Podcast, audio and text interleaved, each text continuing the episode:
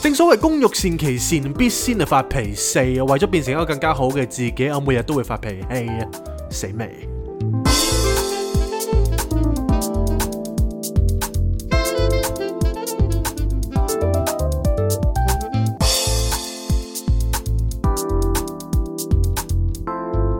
Not a romantic story. Cindy, Jason. Good evening, everyone。 Good morning，大家好，我星期哋係不浪漫故 事，歡迎大家留守到我哋星期三嘅夜晚，或者係星期四嘅早上，係啦。咁啊，歡迎大家對我哋嘅不離不棄啦。我哋亦都係緊守崗位，遵亦守我都哋縮緊我哋嘅肛門， 點解驚賴屎啊！驚佢 賴屎咪係啊，俾人屌到賴屎嘅啫。 鬆晒咩鬆唔鬆唔知啊！呢位肚屙，你？唔怪之得啦，臨早啊同人講啲咁嘅 嘢啊，係啦。食咗麥皮未啊？ 大家點解食麥皮啊？會賴 嘢啊，滑腸啊嘛，好嘢喎，加翻兩條蕉係仲爽，啊一瀉千里 啊！啲成語真係有智慧啊！真係有智慧啊！係啦，咁啊，點解我哋會遲啊呢？咁其實我哋都唔想嘅。冇得解嘅呢啲正所謂人在江湖就身不由嘢，人己，在江門就身不由己，係啦。咁我哋其實真係呢個禮拜經歷咗好多風雨，係咁我哋都沉澱咗好幾日啦。係咁我哋終於就 ready 好啦，係咁啊 get ready with me 沉啦澱完，跟住倒翻出嚟又要隔下渣咁樣，係啦咁所以啊啲時間就用咗真係好耐。冇錯啦，咁原本嗰日我哋諗住星期一係出到嘅，係咁我哋半夜呢，就即係硬住頭皮啦。係咁已經去到星期日晚嘅，好似係誒點幾左右，係跟住我哋就一路傾啦，係跟住無啦啦我又發脾氣喎， 跟住就一路鬧鬧鬧鬧鬧，又鬧到兩三點，係啦，咁變咗呢，就冇咗個 mood，係啊咁亦啦。都係太太夜啦，冇晒狀態啦，跟住就放棄咗啦，咁所以呢，我哋其實今個禮拜或者係呢一排，我哋都經歷咗好多嘅誒、呃高低起跌啦係。家變啊，係啊，但係皇天呢就不負有心人啦。係可能我哋上世結下嘅緣分太深太深啦。 係心情點呢？啊心成呢，我哋鬧交啦，嚇亮起咗紅燈喎、嚇個天都要俾翻個黃燈我哋。係咁咩事呢？就係、我哋星期一呢，星期日凌晨嗌交咁啦。嚇咁、然後呢，誒、去到第二日啦，其實大家個心情都唔係嗰日㗎啦，即係呢一排都唔係咁唔係咁好如意啊，啦，係啦係啦係。啊咁即係我哋自己有壓力啦，跟住工作上有好多事情要煩心啦，係咁然後令到我哋嘅脾氣又唔好啦，跟住對大家嘅包容度又低係啦，有好多好多呢啲 click 啦，咁啊棘住我哋嘅。係咁點知呢？星期一嘅時候呢，我哋就有一個活動啦，嚇就係去我哋啊好中意去嘅新本真茶餐室嗰度誒參加一個由常林法師帶領嘅抄經活動。一早已經約咗㗎啦，係啦係啦，係咁我哋又照去啦咁。咁其實誒、呃我哋關係係咪好差呢？其實唔係嘅。啊。咁我哋其實遇上都係玩嘅，唔係但因係為咧平時咧，我哋其實拗撬好快就化完到嘅。咁係啦，但係今次就的確有啲面紅耳熱嘅，大家都即係有啲心結咯，哦係，啦，有啲李心結 係啦，有啲理心結啦咁，咁咁誒，然後點知咧，我哋去呢個抄經啊咧，其實係冇 expectation 咁樣去，純粹喺屋企去抄經。冇錯，咁點知上林法師開始啦，係無啦啦咧，佢唔知點解就帶咗四本書嚟，係。咁就問，咁就問大家啦。係啦咁啊，有邊一位係結咗婚嘅？咁佢話我相信都呢度都冇人結婚㗎啦。係啊，咁點知我好死唔死咧？我啊手又唔知做乜鬼嘢，係鬼陰眼咁樣 咧就就懟起咗。咁我又跟住佢啦跟住，Cindy 原本都冇諗住舉起嘅，我 feel 到 佢，即係佢喺度扮單身嘅。我唔係因為我我見到冇人舉嘛，我係讓你喂㗎嘛，冇人現舉場有咪唔靚仔舉咯，啊，可能。 你咯最靚係你係 咯，跟住之後呢，我又啊舉咗手啦，貪得意舉咗手。係一舉手呢，就佢就話：唉，好啦，太好佢話啊啦，太好啦！咁佢又話：哎唉，我呢排有本新嘅作品咁係啊樣，就贈你兩拳咁係樣。啦，佢話你呢一本你一定要收咁樣啦。係咁我哋話哇咁把炮咩嚟嘅呢？咁 Jason 就即刻誒、呃起立啦，係咁啊鞠躬雙手接住常林法師嘅誒恩典係啦恩典咁樣啦嗯係。咁我哋睇一睇個封面啦，係叫咩啊？我唔記得咗。菩提樹下係的嘅羅密歐。Romeo and 嗯 Juliet 咁啊佢就講咯喎，佢話誒夫妻關係啊，係或者係好多關係，其實都係呃難免會有好多碰撞同磨合啦。係因為兩個真係唔同嘅個體係咪？係咁每個人有自己嘅習氣啦，即係係自己嘅一啲誒習慣啊，一係啲 preference 啊。咁所以其同埋實業力啦，即係每一世都唔同啊！大家係啦帶住大家嘅性格，大家帶住大家嘅業力嚟到呢一世，係啦，咁其咁所以其實咧，誒、我佢就話啊，呢一本書就係可以可以俾到一個 guideline 啦，係或者係一個你當係方向俾誒、一啲夫夫妻妻啦啊、情侶啊點去相處嘅。係咁佢就叫我哋一定要睇咁樣。係。咁我哋有冇睇唔咧？係我哋珍而重之咁樣拎咗係啦翻屋企，係啦，跟住就放咗喺台面度，係啦，咁啊好似供奉咁樣係啦，啦。供奉啊。係啊，跟住就突然之間醒起上林法師叫你睇啦係，但係最尾都係冇睇。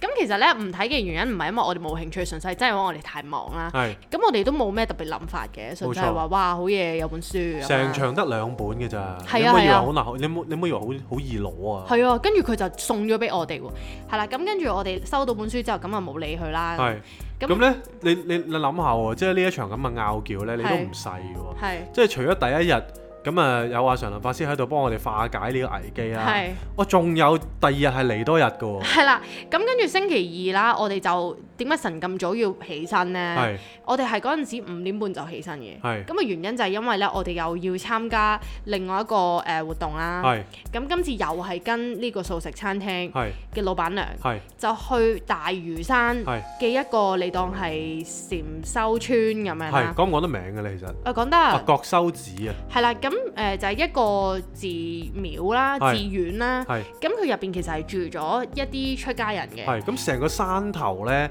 其實都係唔同嘅誒、呃大德高僧啦，係就成個山頭都係㗎啦。即係嗰度有幾多戶咧？佢有冇講佢過？話過百間啊，哦有啲 OK 係好細嘅，咁咧係遠成點咧？可以同大家講下，就係、我哋由東，即係你諗下，我哋由灣仔一路去到誒、呃香港站，香港站去到東涌啦，呢段路程都唔係短㗎啦。係跟住之後仲要搭多程的士，嗯程的程的誒、呃、程的 添，程的士咧係成二百蚊㗎係啊，接近二百蚊喎，一㗎，百八十蚊咁樣嘅，係啊，真係好遠嘅其實。係啦，即係你諗下，如果由柴灣去到中環搭的士都唔使一百，即係可能一百蚊左差唔多啦右啦，係啦咁即係你差來唔回咁係啦，當。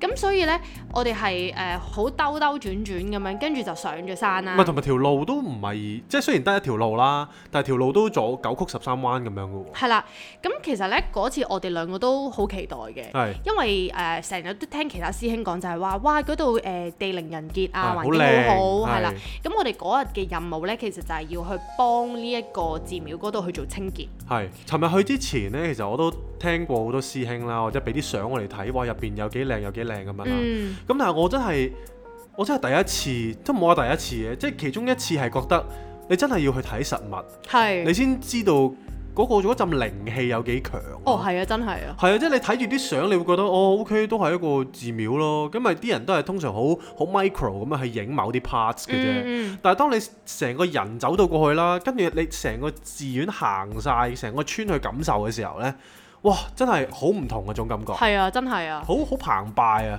同埋最好就係佢朝早咧，就係我哋一齊去做清潔啦係。咁我哋係當中包括係可能抹窗啊，係洗佢嗰啲蚊帳啊，係，跟住你就做咩啊？你喺你嗰邊。我喺嗰邊就可能幫佢哋某一啲誒、呃、禪院啦，咁啊做清潔啦，都係、嗯嗯即係抹樓梯啊、係嗯吸塵啊、抹地啊，係啦，咁即係大家聽落好似喂好好小事啫咁樣做下係呢間冇，但係其實唔係嘅，因為佢啲嘢係比較大件啦，同埋地方好大啦唔係，。大家可以諗下咧，其實琴日清潔有分兩 part 嘅，咁、嗯有一 part 就喺個 so called 禪禪座個大廳嗰度抹玻璃啦。係咁抹玻璃其實都有好多學好問學係好多嘅學問啦。咁嗱，我哋嗰邊咧係要成十個男丁去抹兩間房嘅。哦，咁係，大家可以知道其實嗰兩間房係幾咁 messed up 啦，係啊，同埋係幾咁難去清潔咯。係啊，係啊，即係你可能你過兩過兩行兩步，你會見到可能一啲曱甴嘅即係死屍啊咁樣，嗯你要去清潔啦。總之都係邋遢嘅。係係咁，啊但係你嗰邊係點咧？因為我唔知 Cindy 嗰邊做成點嘅，其實哦，因為其實我哋嗰邊咧最大嗰個 challenge 就係佢啲窗好多，係咁我哋咧係要將佢啲蚊網逐個拆出嚟，咪跟即住係落咧地玻璃咁好大幅噶嘛，每一誒幅都接接近咯，但係又未去到落地嘅。 OK，OK 咁但係好大幅啦。咁變相咧，其實佢誒、呃你知抹玻璃其實都唔容易嘅，係因為你除咗要誒、呃用清水抹之外，你可能係仲要用玻璃水啦，跟住係之後你仲要用報紙咁樣擦令佢啦。咁所以咧，其實一道窗咧，啊嗯我哋係用咗兩個鐘咯，先可以擦到好乾淨咯。明白咁我哋做嘅時候，因為我哋係真係當好似誒呃 meditation 咁樣去做啦，咁每一個人都係好用心咁樣去擦嘅。係咁所以咧，佢最後係真係拆到咧塊誒、呃窗好似冇嘢咁係噶，即係好似我係淨撞到咯，係。即係我拎水出去嘅時候，我冚親唔。係，係真係好乾淨啊！啲玻璃係啊抹到，即係我好少見到啲咁靚嘅玻璃啊。係啊，係啊，咁係啦，咁早上呢個行程就係我哋負責做唔同嘅清潔啦。係咁去到下晝誒食完飯之後呢，係咁我哋就誒、呃、開始有法師去同我哋開示啦，係同埋帶領我哋禪修嘅唔。係可以輕輕講下餐飯啊？餐飯係就非常之咁好食。啊係啦，係啦。尤其啲老豆腐啊、菜心嗰啲好鬼靚。係啦，咁跟住一路食嘅時候呢，其實誒、呃因為呢排其實我嘅心情就唔係咁好嘅，係即係成日都可能會好浮躁啦，或者有情緒好容易有波動，係亦都好多嘢係掛喺個心入面放唔低。係咁但係琴日成個過程呢，我係冇一刻係煩心㗎，係，即係因我為你好係專注去抹窗啊嘛。係啊，同埋我係食所有嘅嘢，做所有嘅嘢，我都係有一種好發自內心覺得好足夠嘅感覺啦。係咁呢樣嘢係我都可能一排係冇呢一種咁圓滿嘅感覺嘅。係咁尤其係呢嗰陣時，我哋一入到去係見到啲法師呢，每一個啊，佢哋都係笑眯眯㗎。係佢嗰種笑呢，你係唔係禮貌嗰種哇充滿微感笑染？力㗎，好難用言語可以講到啊。係啊，係佢哋嗰種呢。係誒歡喜心啦，真係係。啦，即係同埋佛學有講話慈悲呢，係佢哋係真係好慈悲嘅。冇錯，慈悲係你會，你 feel 到佢係好有同理心啦，係佢好 care 你啦係。無論係誒成個過程，可能有一啲師兄佢可能會打斷佢哋講嘢啊，或者係誒誒做其他嘢咁樣啦。咁佢哋完全唔會嬲嘅喎。冇錯，佢亦都係你唔係 feel 到佢係想抑壓啊，或者係佢點點點，係佢真係唔嬲咯，嗯而佢真係好慈悲咁樣去接受晒所有嘢啦，冇錯。包容晒所有發生嘅人事物啦。嗯，咁所以佢哋嗰種笑容咧係好有感染力㗎，非常親切啊。係啦。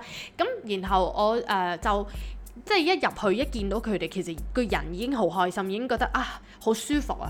咁然後到後尾一路做其他嘢嘅時候，就好似頭先你話，因為好專注啦係，根本我唔得閒，我個心 join 唔到其他所以嘢。專業咯。咁所以變咗咧，成個過程我係好感動咯，係有少少眼濕濕嘅。係咁而 Jason 咧，佢就再有感應啲啦。係，因為琴日咧，我好奇怪種感覺係。咁我做完義工啦，咁啊食完飯，咁其實一路都冇乜特別感覺嘅。咁去到一個位咧，咁啊可能坐一陣禪啦，佢哋大家都開下視咁樣。嗯跟住之後咧，我就望實法師後邊嗰尊觀音像，係觀音娘娘像。咁我就望住佢嘅時候咧，哇！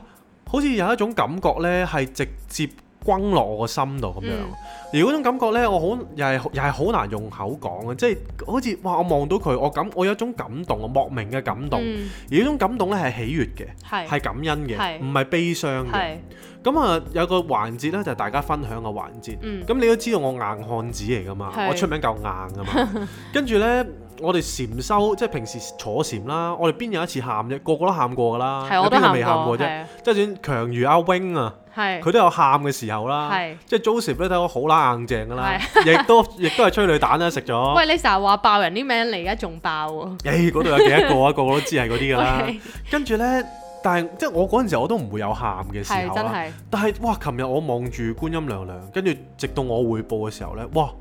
我喊到停唔到口 啊！我可唔可以扮你啊？你唔使噶啦，總之煙啃啦，你唔好扮啊 唔係你啦。有個對白㗎，你話我唔好 意思，我啲情緒唔係因為我講唔到嘢啊， 係所以我係需要有啲，我又要停頓位，咁係有啲情緒，咁咪啊講聲唔好意思咁樣啦。咁因為啲人都要等噶嘛，係等我講嘢。係跟住呢，我就喊到癲咗啦。係跟住嗰刻呢，我就係覺得哇，點解我今日會喺嗰個地方度出現呢？嗯咁我就喺度諗翻啦，因為由細到大咧，我爹哋媽咪咧都為我種下咗一個福田嘅，咁、嗯就係佢哋都有供觀音娘娘嘅習慣啦。係咁直至到今時今日咧，誒、誒、我爸爸屋企咧都有一尊觀音像喺度嘅係。咁我亦都即係我爸爸亦都每一日好恭敬地供水咁樣啦。嗯咁呢一種福分咧嗯就慢慢流到我嘅血液入邊啦。咁所以我哋屋企咧都有一尊觀音娘娘像咁樣。咁哇，琴日一見到觀音娘娘，因為我我對觀音咧特別有種感應嘅。嗯，哇！琴日真係打到我個心坎裏啊！係跟住我就哇好感恩咁樣不停咁樣喊啦。咁所以就突然之間諗翻起，唉，我阿媽阿爸做咗呢啲福分呢，係俾咗我，直至到好多因緣和合嚟，令到我今日可以喺呢一個禪院度坐喺度同大家分享我今日嘅感受，嗯的確非常之感恩。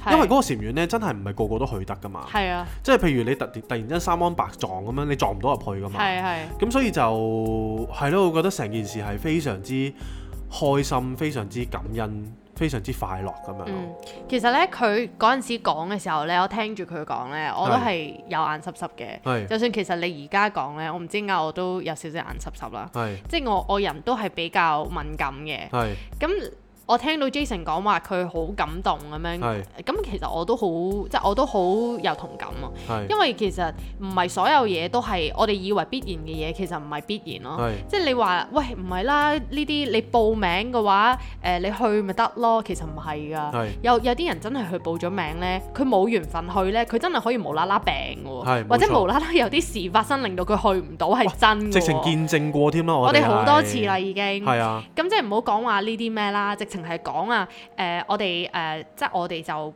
會係都中意佈施嘅，係即係我哋會想令到自己係多啲去佈施啦。係咁佈施 as in 就係你你當係 giving 啦，你係去 to give 咁啦。係咁我哋咧誒去呢個素食茶餐廳咧，大家都係誒啲師兄咧，全部都係好熱心嘅，啊瘋狂啊，好瘋狂㗎。好瘋狂，瘋狂嘅程度係咩呢？即係總之，譬如我哋去做義工啦，咁我哋係做完之後，可能就會去翻個茶餐廳嗰度一齊食嘢啦。係咁或者係去之前就會喺嗰度誒食早餐。係咁我哋呢係連續啊三次啊，係。我哋係冇俾過錢嘅。仲要呢，最尾嗰次其實我哋已經係提早一個禮拜啦，係啦因為我覺得不能夠再咁樣啊，即係係啊你下下咁樣幫我俾晒錢，咁係啦我哋係嚟賠福噶嘛，咪係咯，變咗嚟享福。係跟住變 變變咗嚟享福啦！啊呢件事又好食又唔拎好唔正確啦係啦。跟住我就覺得哇唔得啦！我早一個禮拜要同嗰度啲 waitress 講啦，我話唔得啊！嗱呢張單係我哋嘅，係啦係啦，係啦。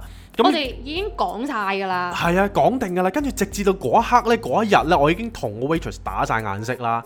佢亦都係知道呢張單我係要硬㗎係啦啦，係啦，咁最後呢，即係等大家 order 完之後，我就即刻想埋單。係咁點知呢？佢就誒、未得啊，其實未齊啊，你等一陣先，我轉頭嚟叫你咁樣啦係。咁然後我話掛住傾偈咁樣，係咁跟住咧我就再出去望一望，咦得未啊咁樣，咁佢話喂誒得啦咁樣，你拎住嗱拎住呢一沓單，你落去係俾錢咁樣啦係，咁點知落到去啦，我諗住實冇死啦，係咪係先單都喺我手，仲可以點啊？係原來唔係噶，有時你未有資糧嘅時候，你係連賠福你都冇資格賠啊！ 冇錯啦，咁然後落到去嘅時候，突然之間有一個好熱心嘅師兄，即係佢已經埋過無數次單啦， 係佢成個 lunch 佢根本唔在場㗎。係佢係唔喺度㗎，係佢唔知點解呢？大家食差唔多食完嘅時候，佢零零四四出現咗喺 cashier 嗰度啊，係喺度撳電話啊，係跟住到我要去俾錢嘅時候，佢話 sorry 啊，你太遲啦，跟住我呆咗，好瘋 狂，我話我哋排咗成個禮拜㗎咯喎，真係好瘋狂，佢話 sorry 下次先啦咁樣，係啦。咁然後我我就翻嚟同 Jason 講，我喂唔得，我哋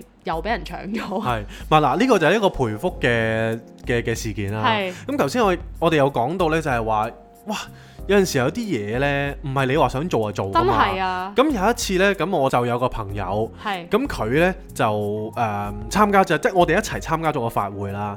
咁我哋係要需要呢，係茶餐廳嘅老闆娘去帶我哋去係嘅。係係，咁呢，突然之間就喺嗰個法會之前嗰一日，老闆娘就講：唔好意思啊，我病倒了咁樣。係啊，即係佢唔俾我哋去咯。係啊，即係有陣時有啲嘢就係咁啱得咁巧啊。 係啦，即係所以有好多嘢呢，你話一件事嘅發生呢，其實佢真係有好多好多嘅因素，係，去同一時間咁樣出現，先至冇會錯造就呢個成果冇咯。錯，咁所以其實冇嘢係必然係嘅，亦都冇嘢係老諷嘅。冇錯啦咁。呢個就係我哋即係呢排嘅得着啦，即冇錯係見到咁多咁多嘅例子。係咁我哋講翻我哋嗰日嘅經驗呢，係其實我覺得可以話係誒我哋嗰段關係嘅轉捩點。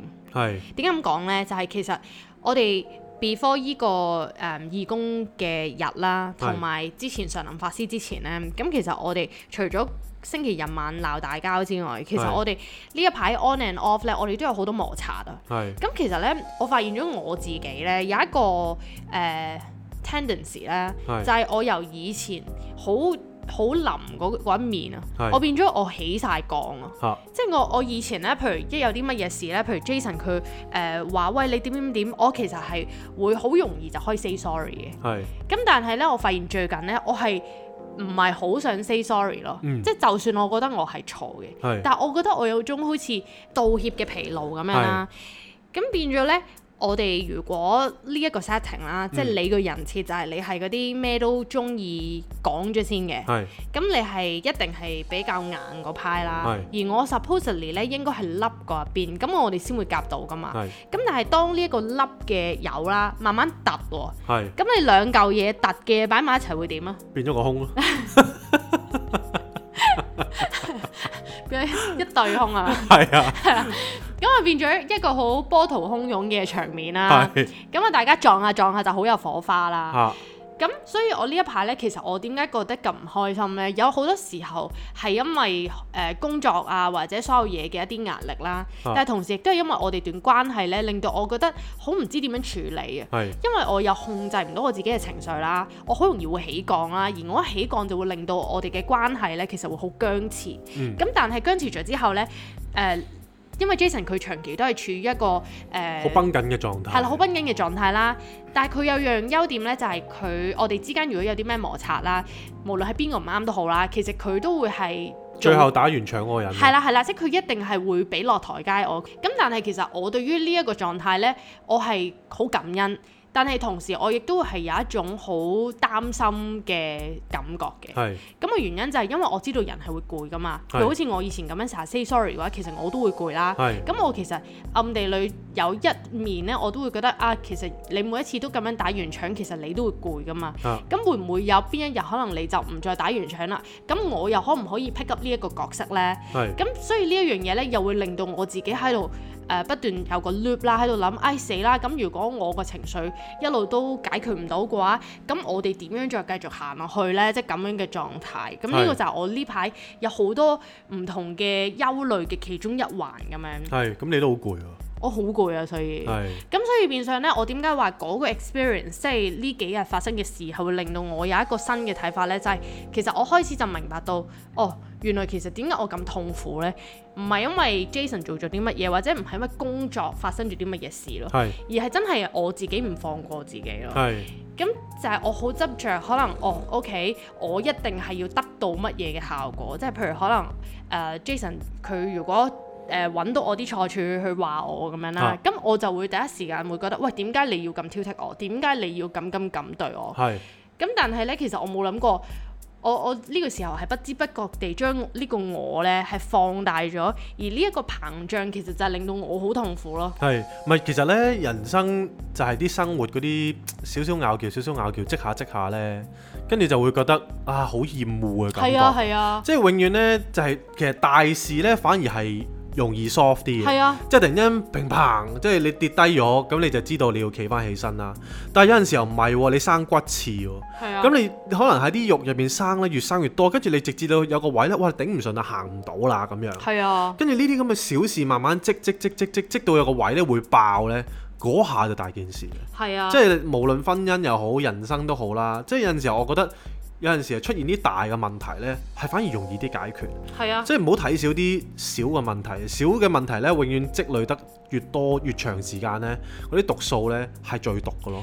冇錯啊！咁而家呢，我終於呢，我哋就睇唔到究竟點樣先可以圓滿咁樣去處理咗所有嘅危機係啦。無論等我嚟係講啊呢個等下先，你唔好搶我 對白，即係所有咩婚姻啊、人際關係啊，所有嘅危機就係做一個 giver，係就唔好就諗住 take 啦。係咁我咩意思呢？就係、總之呢，我哋點都係付出㗎啦。係，咁點解要付出呢？所以大家就要參加 BNI，先付出後回唔報係啊！啊先付出唔需我要俾人洗晒喎腦啊！你已經唔係，即係點解？其實咧，我發現我哋今日開始 apply 咧，我覺得我哋嘅關係，哇！真係嗰啲咩突飛猛進啊我哋由本身嘅亮起紅燈啦，而家淨開咗綠燈啊！我覺得哋要黃燈前啊係咪？你未係你未準備好 啊？未準備好，你仲有次咩個心？進退兩難啊！而家係 唔係我講咁，我唔理啦，我自己講咗先。而家咧，因為 Jason 咧，佢個性格係好中意挑剔人啦，啊因為佢其實都成日挑剔自己嘅。係咁佢咧就成日都會覺得自己做得唔夠好啦，咁因為佢對自己 hard harsh，所以佢哋佢身邊所有嘅嘢都非常之 harsh 嘅。喂，呢個位咧，你仲有冇嘢講？我仲有啊，係你講埋先啊咁而我呢，就係同佢一個完全嘅 opposite 咁。啦係。，咁你講，我覺得咧，即係呢個 位就係你點樣對人呢？你你留意下，你觀察下，其實你點樣對緊自己嘅。係啊，即係你對人 harsh 嘅時候呢，其實深刻你對緊自己係 harsh 十倍咯。係啊，真係啊。咁所以呢樣嘢呢，係一個反噬嘅作用嘅，啊即係呢樣嘢唔係健康嘅。如果我哋冇一個覺察嘅心，其實我哋係呢件呢呢件事係毒藥嚟嘅。係係啊，因為你你對人 harsh 啊，或者你對人好挑剔呢，咁你對自己係好苛刻喎、如果唔係你點樣睇到嗰啲問題呢？嗯你點樣睇到嗰啲 flaws 咧？就係因係為你平時你唔會做啊嘛。係咁你唔會做就咩啊？即係太克制或者太過管制自己，咁呢樣嘢亦都係唔係健康噶啦。係啊。係啊，咁所以大家要小心呢樣嘢會反噬翻自己嘅心地。係啦，咁跟住呢，誒、因為佢係成日都會挑剔我嘅，咁我講個例子啦。咁佢呢係譬如可以係誒，佢、叫我斟水俾佢飲，啊，咁我就斟杯水俾佢飲啦。而嗰杯水呢，我唔係斟滿嘅，我可能斟六分或者七分咁樣啦。跟住佢呢就會追住我嚟鬧我，話我馬虎咁樣。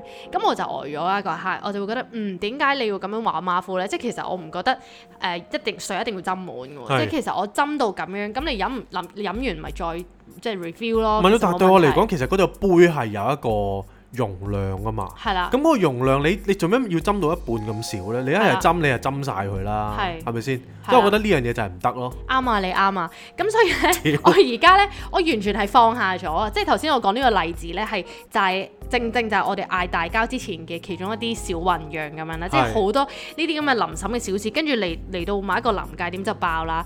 咁但係經歷咗呢幾次之後，我就發現其實 Jason 講得真係好啱，啊即係我係直情係非常之馬虎啦， ，I'm always way 啊，係啦，咁所以我一定要 向佢 You're 學 always 習 lame 啦。啊，係啦，咁所以而家咧變咗咧，佢而家一捉住我話我啲乜嘢都好啦，我一定 say sorry 係嘅。然後咧，我仲喺心入邊咧就不斷咁樣祝福佢，回向佢啦。係咁點解要咁樣做呢？就係、因為呢，我好相信我哋之間嘅緣分啊啦，一定係我哋前世唔知幾時，我哋唔知結下咗一個不解之緣。咁係啊。知錯嚟好到，啦， 咁我哋嚟到呢一世，我哋又要繼續喺度糾纏咁下啊次樣斟啦。滿啲啦。咁我而家糾呢，係啦，糾纏啦。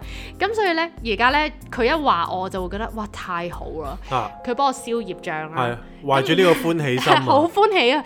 咁然後呢，而家我哋譬如以前啦，佢叫我做啲乜嘢啦，我心情唔好嘅時候，我會覺得，妖又係我付出咁樣啊啦。而家我爭住付出啦，嚇而家跟住佢而家直情佢 feel 到啦嘛，佢發現咗我呢一個 strategy 啦，係跟住佢而家唔俾我付出咯，係啊跟住佢又要爭住付出係啊！我啦。而家斟水，我唔會叫佢斟，我自己斟咯。 佢話開始佢爭人嘢啊， 佢大話佬。唔使欠我，跟住我我就話唔得啊，我一定要即係付出多啲。咁所以我哋就發現咗啦，其實要解決所有嘅危機啊矛盾嘅話，其實只要你放低自己，係你只要付出，啊，你付出永遠係最開心嘅。千祈唔好好似 BNI 咁諗到有回報啊！係千祈唔唔好啊！我哋呢度係只求付出，係啊其他就停啦，句號噶啦，係。唔需要有後續唔係嘅。因為其實呢啲位咧係講緊你嘅 intention 係嘅，係即係你個動機嘅，即係等於譬如你誒、呃你你你俾錢即係啲乞衣咁樣先算啦。嗯你俾咗錢佢咧，你個心係係想即係可能可能想係一個感恩嘅心或者係即係係施捨嘅心咁樣。係俾完佢就算㗎啦，你唔好諗佢往後啊，佢會攞啲錢嚟做咩啊，咪係咪呃你啊啲丐幫啊，你唔會諗呢啲嘢㗎啦。你純粹個 intention 你就係想，OK，我有我多餘嘅錢，我就俾錢佢啦，完㗎啦。係係啦，再諗落去咧就錯噶啦，有動機㗎啱啦，啊成件事就啱啊！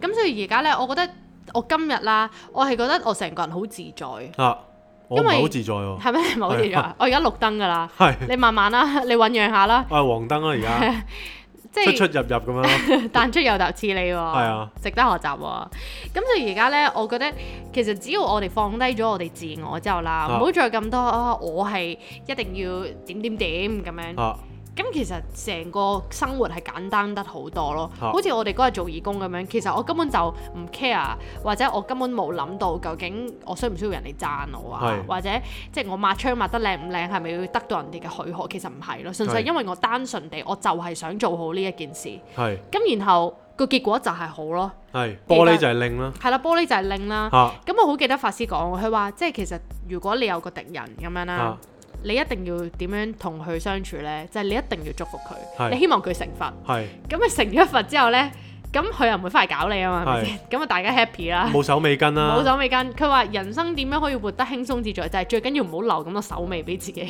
係咁所以咧，由今日好好開始有咧， wisdom 啊，係啦，我哋都一定係要即係注意我哋嘅私言行啦，係就唔好再留啲手尾俾自己啦。係係啦，咁就算今世成唔到佛咧，下世再翻嚟咧都唔好咁多嘢搞啦。係係啦，即係我見你省玻璃咁有心得啦，嗯我教你啊省對立立令啊，係屌柒 你啊！感恩師 兄，好啦，記住係咁樣做啦，即係人哋下，即係你啲老細咧屌柒你咧，多謝係佢，啊，多謝佢，多謝你教導我，係啦多謝你俾機會我，感恩我回向俾你，係啦，即係但係你唔好口噏喎，你係要真係真心嘅喎。係啦，今日今日咧，我再講多少少咧，就係、今日我哋行上嚟樓梯，嚇跟住 Jason 又唔知話我啲乜鬼，我完全唔記得咗以前會擺心嘅。嚇。跟住佢一路誒喺後面追住我嚟鬧啊嘛啊，我喺前面唔一係因路為微咧，笑我係我喎，係係好唔中意啲人咧， 即係譬如佢好中意喺坐的士到落車嗰一刻，佢先攞錢出嚟嘅。哦我係唔中意嘅，即係我係係中意你就嚟到啦，咁你攞定錢出嚟，係你即係刻俾完就即刻走哦，。收到，跟住同啲鎖匙係一樣嘅係，你上到去準備到入門口嗰陣時候咧，你已經係條鎖匙準備要懟落個門度啦係，就唔係企喺個門度門面前勁焗咁樣啦嗯，跟住就喺度抄鎖匙，跟住一嘢懟落去咁係樣。係咁所以嗰樣嘢咧就令到我又無名火又起係啦無名火起係啦啊。不過嗰刻咧，我就寬恕咗佢嘅，係啊， 即係寬恕佢就等於寬恕自己啊嘛，唔好拎別人嘅過錯嚟懲罰自己啊嘛。係啊。跟住咧，你知唔知佢一路喺後面追住我嚟鬧咧？我以前會即係我一唔啊定係鬧嗰啲，唔係即係唔係鬧係啊啦以吟吟啫。唔係佢喺後面就即係誒誒鼓勵我啦，希望我做得好啲啦。係 咁我咧以前就會係即係心有不甘啦，就會覺得誒、呃即係大家唔同做法啫，點解一定要跟你個套啊？點解你成日都要話我咁啦？啊咁、但係我今次我真係發自內心咁，我微笑咯， 係我真係好感恩。咁所以我就覺得呢一個其實係一個秘技啦。係咁其實你話係咪難呢？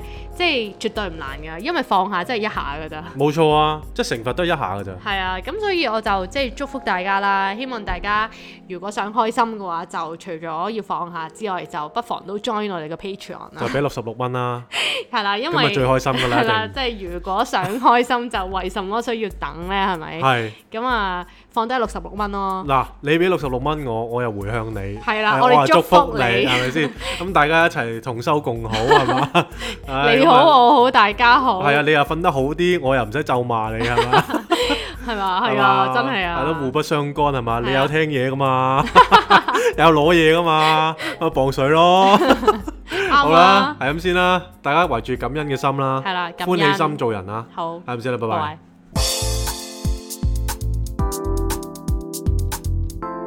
Not a romantic story. Cindy, Jason.